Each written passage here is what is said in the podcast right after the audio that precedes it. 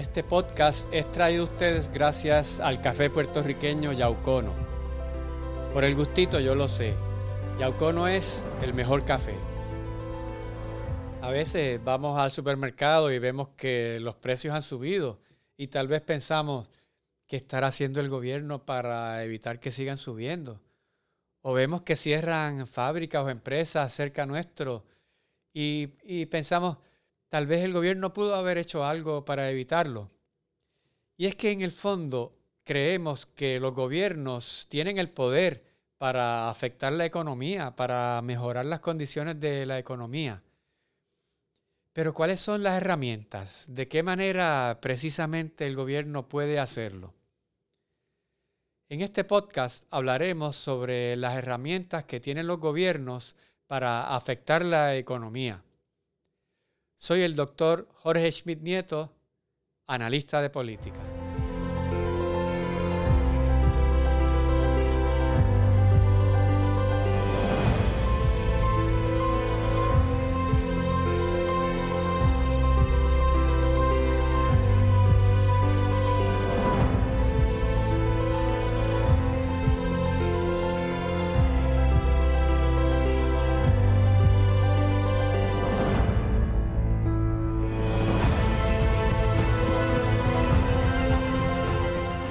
Los dos problemas económicos más serios que enfrentan los gobiernos son la inflación y la recesión. La inflación es el porciento de aumento anual en el nivel general de los precios de las cosas de un país. La inflación se calcula a base de una canasta de productos básicos. Es, una, es realmente una muestra y se saca un promedio de cuánto aumentaron en un año la vivienda, educación, transporte, computadoras, entretenimiento, eh, una cantidad de cosas, gasolina. Cada sociedad escoge su canasta básica y hace un promedio de cuánto aumentó eso en un año. Veamos, por ejemplo, los efectos de una inflación de 15% anual, que es un por ciento bastante alto una camisa que hoy cuesta 30 dólares, en una inflación de 15% al año siguiente, esa misma camisa va a costar 34 dólares con 50 centavos.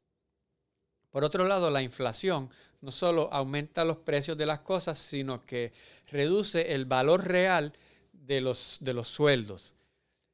Un sueldo de 2 mil dólares hoy día, en una inflación de 15%, ese sueldo en un año va a tener el poder adquisitivo de 1.700 dólares o 15, va a valer 15% menos. La inflación provoca que los salarios pierdan el valor real si no hay un aumento por ajustes de costo de vida. Y la inflación es un problema político para los gobiernos porque donde hay una inflación alta, los ciudadanos le exigen al gobierno que haga algo para bajar esa inflación. Muchos presidentes y primeros ministros han perdido elecciones o han sido depuestos precisamente porque no han podido controlar la inflación en su país. El otro problema económico que se convierte en un problema político para los gobiernos es la recesión, la contracción económica por seis meses o más en una sociedad, que el Producto Interno Bruto se contraiga seis meses, medio año o más. Ya oficialmente se considera una recesión. Eh, eso es producto de que se haya reducido la inversión, que se esté invirtiendo menos, y el efecto que tiene, lo que lo hace verdaderamente un problema político, es que aumenta el desempleo. Va a haber más personas sin trabajo. Y esas personas naturalmente van a tratar de exigirle al gobierno de que haga algo para estimular la, la economía. El desempleo, cuando es muy alto, también tiene unos efectos negativos sobre la criminalidad, sobre la salud mental, sobre la pobreza. Y todos esos terminan siendo problemas políticos para los gobiernos. Los gobiernos tienen dos herramientas principales para combatir la inflación y la recesión. Primero, tienen los gastos e ingresos del gobierno, conocido como política fiscal. Segundo, tienen el control de la moneda circulante, conocido como política monetaria. La política fiscal son las decisiones del gobierno sobre sus gastos, sobre la recaudación de impuestos y sobre los préstamos que toma. Los recaudos del gobierno surgen principalmente de los impuestos, mientras que los gastos se canalizan a través de principalmente el Poder Ejecutivo, pero también a través de la rama legislativa, la rama judicial y otras agencias del gobierno. En una recesión se puede utilizar la política fiscal para promover la inversión y reducir el desempleo de dos maneras. Una es a través del estímulo de la demanda y otra a través del estímulo de la oferta. La estrategia de estimular la demanda consiste en que el gobierno utiliza su presupuesto para crear empleos nuevos, lo, hace esencialmente haciendo obras de infraestructura, obras públicas, carreteras, puentes o dando ayudas a desempleados o a personas pobres, inyectándole dinero a la economía. Lo que eso produce es que esas personas ahora van a buscar servicios, van a buscar artículos, va a aumentar la demanda que de otra manera estaba estancada porque esas personas no tenían empleo o no tenían ingresos para hacerlo. Así que por eso se dice que estimula la demanda. El otro lado de la demanda es la oferta. Están los empresarios, los que producen los productos, los que dan los servicios. Desde esa perspectiva, ahora va a haber un mayor requerimiento de sus productos, de sus servicios, lo que va a provocar que a su vez ellos aumenten la cantidad de la producción, la cantidad de, servicios para eso van a aumentar la inversión y van a requerir empleados nuevos. Por lo tanto, la, idea de estimular la demanda es que eso a su vez genere incentivos para que aumente la producción, que es lo que quería resolver desde el principio. Ese es el problema de la recesión. Así que para resolver el problema de la recesión, se estimula el lado de la demanda que a su vez va a inyectarle un incentivo a la oferta para que eh, esa rueda vuelva a correr. Esta estrategia depende de que en efecto ese sector de la oferta se estimule luego de, de estos gastos públicos para que los gastos públicos no sean permanentes. Se supone que la nómina del gobierno, que los gastos, que los préstamos vuelvan a reducirse una vez se estimula el lado de la oferta. Y este es uno de los grandes problemas de esta estrategia que después se le hace muy difícil a los gobiernos reducir la nómina o reducir los gastos. El estímulo de la demanda se ha utilizado mucho históricamente. Franklin Roosevelt en la década de 1930 aplicó esta estrategia para sacar a Estados Unidos de la recesión. El presidente Barack Obama también utilizó la estrategia del estímulo de la demanda y le inyectó cientos de miles de millones de dólares a la economía estadounidense para fondos de reconstrucción que sirvieron para sacar al país de una recesión que había heredado. El propio presidente Joe Biden está haciendo exactamente eso, inyectándole mucho más inclusive que lo que hizo Barack Obama en este caso para reconstruir, pero también para sacar la economía estadounidense del letargo recesivo que trae después de, un año de la pandemia del COVID-19. Los críticos de la estrategia de estimular la demanda eh, señalan que se convierte en unos gastos excesivos del gobierno y que los gobiernos se endeudan mucho en este proceso de aumentar los gastos públicos al no tener una fuente de ingreso suficiente para aumentarlos desde esa magnitud. La política fiscal, los gastos e ingresos del gobierno, también se puede utilizar para estimular la oferta como un mecanismo para salir de una recesión. Así que en lugar de estimular la demanda, hay una visión de que se puede hacer, pero estimulando el lado de la oferta. Para hacer esto, se les reducen los gastos a las corporaciones, se les reducen los impuestos, se eliminan regulaciones costosas. Eso a su vez va a provocar que el propio gobierno tenga menos recaudos porque reduce los impuestos. Las empresas, el sector privado, una vez se le han reducido los impuestos y se le han reducido los costos de hacer negocio, van a generar mayores ganancias. Y una vez generen mayores ganancias, esas ganancias se van a reinvertir. Eso, por eso se llama estímulo de la oferta, porque se les reducen los costos de producción, lo que tiene un efecto neto de aumentar la ganancia. Y ese aumento de ganancia entonces provoca incentivos para que esos empresarios reinviertan las ganancias en la producción y aumenten la oferta. En otras palabras, que ofrezcan más empleos, porque cuando reinvierten esas ganancias necesitan nuevas personas que hagan producir ese capital que acaban de insertar. Por lo tanto, esta visión establece que si usted le reduce los costos de producción al sector empresarial, le crea incentivos para aumentar el empleo, para reclutar personas nuevas, para invertir nuevamente en la economía. Y una vez sucede eso, se, nuevamente se echa a correr el motor de la economía y se sale de la contracción económica. El presidente Ronald Reagan aplicó el estímulo de la oferta durante la década de 1980 para salir de una recesión que él había heredado. A eso se le conoció como los Reaganomics. En Reino Unido, la primer ministro Margaret Thatcher también aplicó esta estrategia del estímulo de la oferta y en ese caso incluyó también privatizaciones masivas del Estado británico. Más recientemente, el presidente Donald Trump también aplicó la estrategia de estimular la oferta, reduciendo los impuestos y reduciendo las regulaciones a las corporaciones. Los críticos de la estrategia de estimular la oferta señalan que en la práctica eso solamente beneficia a los grandes intereses y a los, a los, ricos que tienen que pagar menos impuestos y que en la práctica no produce empleos adicionales. Eso fue la utilización de la política fiscal para aliviar problemas económicos. Veamos ahora cómo se puede utilizar la política monetaria para aliviar problemas de inflación y de recesión. La política monetaria son las decisiones que toma el Banco Central de un país para regular la oferta de dinero y las tasas de interés. Y eso lo hace de dos maneras. Una, regulando la oferta de dinero disponible, el crédito, y otra, controlando las tasas de interés.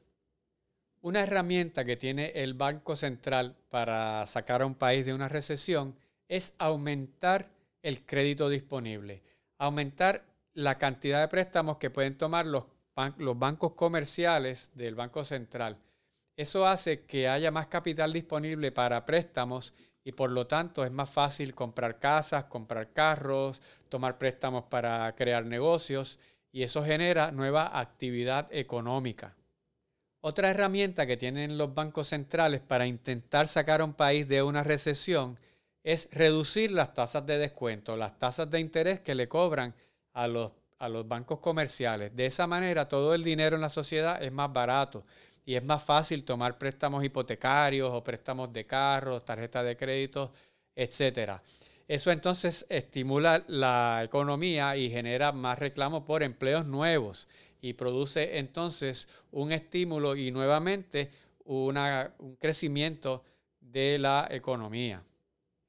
En caso de una inflación, aquí, allí vimos el caso de la recesión, si el Banco Central intenta reducir la inflación, si intenta evitar que los precios sigan aumentando, entonces la estrategia es la contraria, es reducir el crédito disponible y aumentar las tasas de interés. De esa manera se, desincentiva la inversión. Realmente tiene un efecto de contraer la economía, pero produce que se dejen de aumentar los salarios, que los precios dejen de aumentar.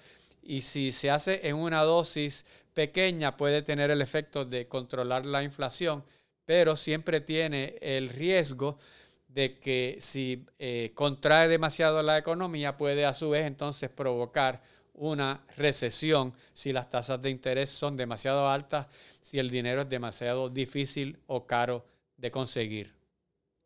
Es un equilibrio muy difícil de mantener porque los gobiernos pueden tomar medidas contraccionarias para reducir la inflación, pero esas medidas pueden tener un efecto contraproducente de promover una recesión. Por otro lado, pueden tomar medidas expansionistas para, para, salir de la recesión, para que haya más crédito, para que haya más empleos, pero eso a su vez puede provocar un aumento en los precios y puede provocar una inflación. Así que es muy complicado el equilibrio de tomar decisiones de política pública sobre la economía. Pero además del presupuesto y de la moneda, los gobiernos afectan la economía a base de las reglas del comercio, su política comercial. Y la herramienta principal de una política comercial son los aranceles, los impuestos que se le cobran a los productos que entran del exterior o lo que se le cobra a los productos que salen hacia el exterior como exportaciones. Otra herramienta de la política comercial son las cuotas de importación, es decir, limitar la cantidad de productos que pueden entrar de un país dado. Otra herramienta de la política comercial es la imposición de regulaciones a productos importados regulaciones de seguridad, de, salud, regulaciones ambientales. Es muy común que los automóviles importados tengan luces diferentes en diferentes países, tienen diferentes regulaciones. Y eso funciona no solamente para proteger la seguridad o el ambiente, sino que también funciona para limitar o encarecer los costos de los productos importados, porque antes de entrar al país tienen que incurrir en un gasto adicional para cambiarle las luces o incluirle algún aditamento que en ese país se les requiere. Hay dos tipos básicos de política comercial. La política comercial basada en la apertura y la basada en el proteccionismo. No existe en el mundo ningún lugar donde se apliquen de manera pura ninguna de las dos. En todos los lugares del mundo hay proteccionismo y hay apertura pero el énfasis que se le da a cada uno de esos varía mucho. La política comercial de apertura se basa en el libre comercio, en la reducción o eliminación de aranceles, la reducción de cuotas, la eliminación de regulaciones. Y claro está, su máxima expresión son los tratados de libre comercio, los TLC, que son tratados entre diferentes países eh, basados en el principio de que la apertura comercial genera más riqueza entre todos los integrantes. La era de la globalización económica mundial de la década del 80 y la década del 90 se basó precisamente en las bondades del concepto de la apertura y fue la época de la historia de la humanidad en la que la mayor cantidad de tratados de libre comercio se firmaron. Nunca se habían firmado tantos y en ese momento era Estados Unidos quien lideraba el, ímpetu hacia la firma de tratados de libre comercio. Por otro lado, la política comercial proteccionista se basa en crear barreras comerciales, aumentar los aranceles, crear cuotas de importación, mayores regulaciones. Y el proteccionismo se utiliza principalmente para sustituir importaciones al aumentarle los costos de entrada a los productos que vienen de afuera, se supone que entonces los consumidores prefieran los productos nacionales porque van a ser más baratos.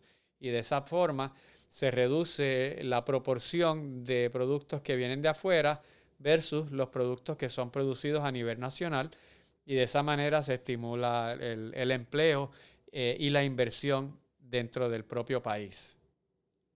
Ambas estrategias se han utilizado extensivamente. La política de apertura comercial tiene la tendencia de reducir los precios en general de los artículos, pero tiene el efecto de la tendencia de aumentar las importaciones, hacer mucho más difícil competir desde la perspectiva de las industrias nacionales.